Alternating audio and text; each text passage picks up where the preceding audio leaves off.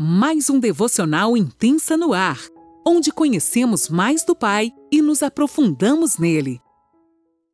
Olá, bom dia! Mais um dia se inicia e eu, Laninola, falo com você de Criciúma, Santa Catarina. Que quarta-feira abençoada, onde nós vamos poder sentar aqui juntinhos a essa mesa e ouvir a voz do Espírito Santo, nos juntar a Ele ouvir o que ele tem para nós nesta manhã.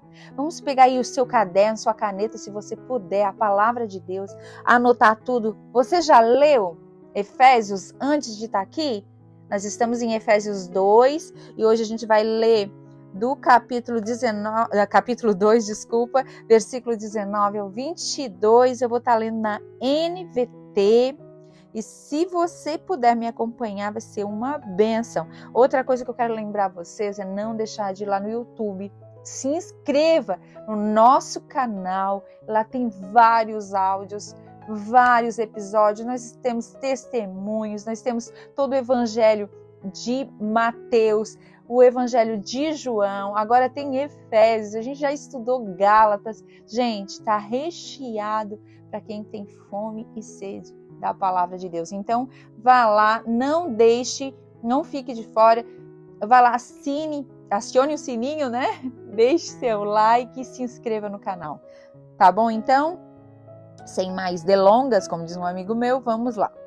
Portanto, vocês já não são estranhos e forasteiros, mas cidadãos do povo santo e membros da família de Deus. Juntos somos sua casa edificado sobre os alicerces dos apóstolos e dos profetas. Gente, olha como isso é tremendo.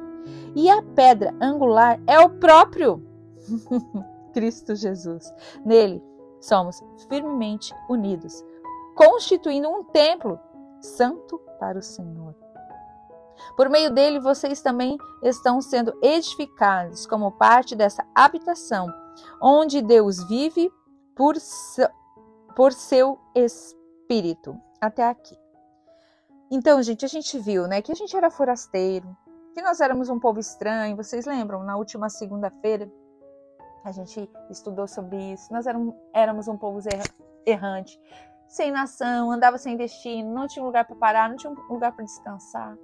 E Deus disse assim: Olha, eu vou sacrificar o meu único filho por este povo e vou tornar eles a minha igreja, juntamente com gente, juntamente com judeus.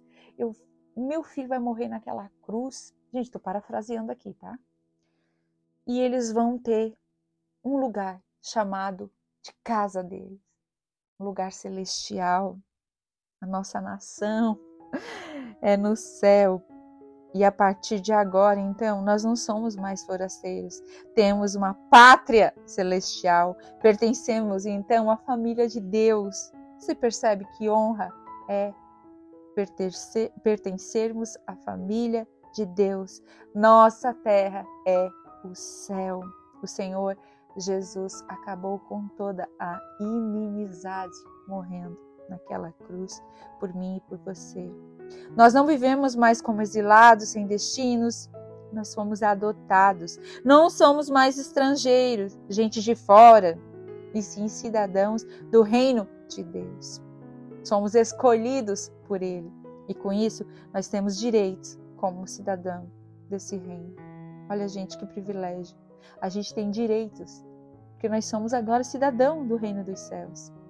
Eu lembro de uma vez, eu tinha uma empresa, muitos anos atrás, e eu trabalhava como representante comercial, e às vezes a gente pegava os interiores, assim, cidades mais do interior para visitar. E eu lembro de um dia que eu estava lá numa pequena cidade no oeste catarinense, e uma mulher falou assim, eu achei muito engraçado. Ela disse para, ah, tem uma viajante aqui. Eu tinha uma empresa de semijoia, vendia semijoia atacado, enfim. Tem uma, uma viajante aqui na cidade e ela tá vendendo e tal é, uma pessoa de fora. E eu, eu achei aquilo tão estranho, sabe? E, porque, tipo assim, eu me senti sem pátria. Não sei se eu consigo dizer o que eu senti naquela hora, sabe? Ela, porque ela disse assim: ah, é uma pessoa de fora, uma gente, uma gente de fora, aquele jeitão que eles falam assim no interior, né? E e ela começou a comentar sobre mim e eu ouvindo e a mulher não ouviu, né? Que eu estava ouvindo ela falando de mim e tal. E eu comecei a me sentir mal. Eu disse, meu Deus, eu pareço que, que não sou daqui.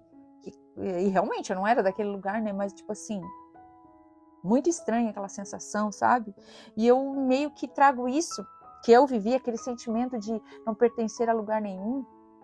Eu estava longe da minha casa, era tão difícil. E longe assim, é mais de oito horas, né? Para mim era longe. E até eu chegar em casa e ter aquele descanso, o aconchego do lar e aquela sensação de não pertencer a lugar nenhum, quis tomar conta do meu coração. E eu disse, ai Deus, me ajuda que sensação ruim. Eu fui para Deus e o Senhor trabalhou no meu coração, mas eu quero trazer isso para vocês, para vocês entenderem quão difícil é. Era antes de Jesus nos encontrar. Você deve lembrar aí, antes de você ter um encontro com Deus, como é que você era. Lembro outra vez também que a gente é, viajou para fora do país e todo mundo falando outra língua, que ele foi me dando uma agonia, uma agonia, ninguém me entendia. Meu Deus, disse, meu Deus, Senhor, me leva para casa, me leva para casa, porque é muito bom viajar, mas melhor ainda é voltar para casa, né, gente? Estou aqui rasgando meu coração contando para vocês, só para nós lembrarmos, trazer a nossa memória, refrescar a nossa memória como é ruim não pertencer a um lugar. As pessoas são queridas, as pessoas querem nos agradar, as pessoas nos recebem bem, mas o melhor lugar é a nossa casa. Então quero que vocês tragam para a memória de vocês hoje, a sua casa, a minha casa é o céu. E é nesse lugar, na eternidade, onde a gente vai descansar. E hoje nós temos a certeza de que um dia nós estaremos lá. Aleluia! Essa alegria de ter um lugar, uma nação celestial, somente Jesus pode dar para mim e para você. Não existe outra forma. Nós somos fundamentados nos apóstolos e profetas. E a pedra angular é quem, gente? Jesus. Uau, que edificação, né? Os apóstolos, os profetas, eles nos deixam o fundamento da palavra de Deus. E é isso que a igreja, que é o povo de Deus, tem que ter como base a palavra de Deus. E não ficar inventando firulas, coisinhas que não são. As escrituras precisam nos nortear.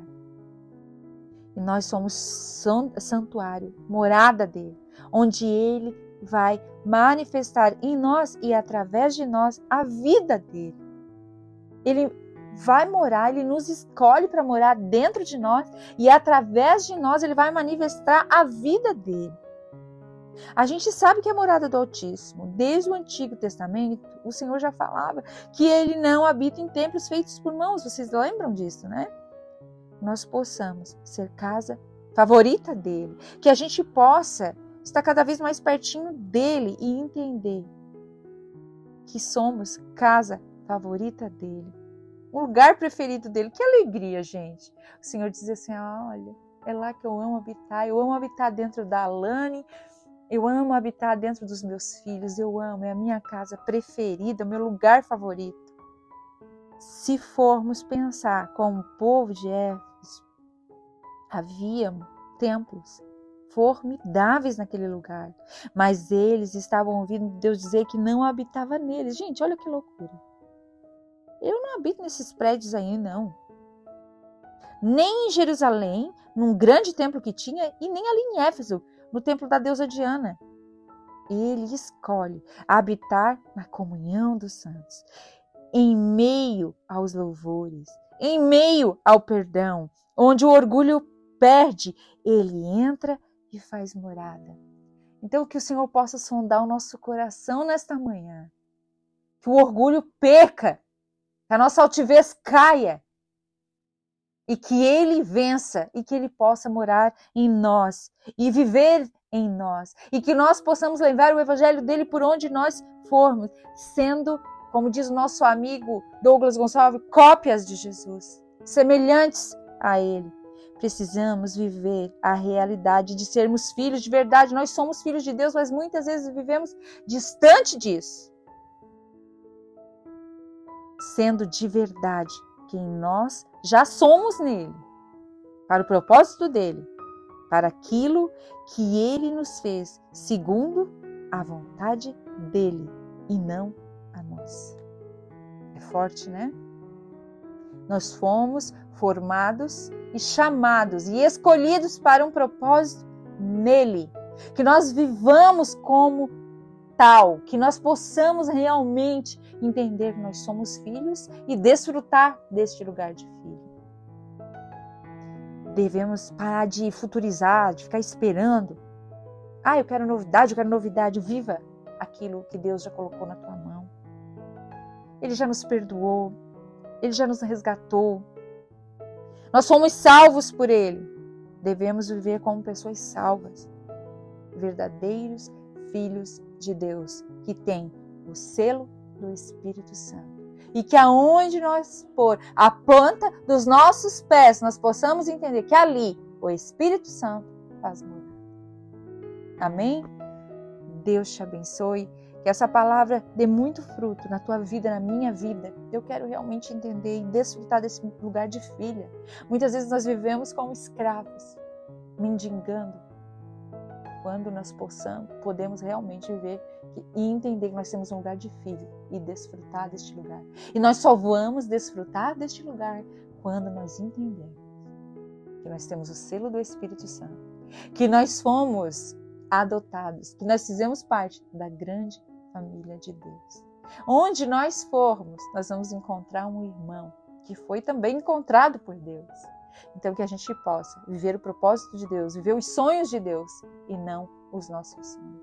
Que nós deixamos, deixemos de as, as, a mediocri, mediocridade da, das coisas pequenininhas que muitas vezes a gente se agarra a tantas coisas pequenas desnecessárias. Que nós possamos abrir os nossos olhos e deixar o Senhor trabalhar na nossa vida. Amém? Deus nos abençoe e até o próximo devocional.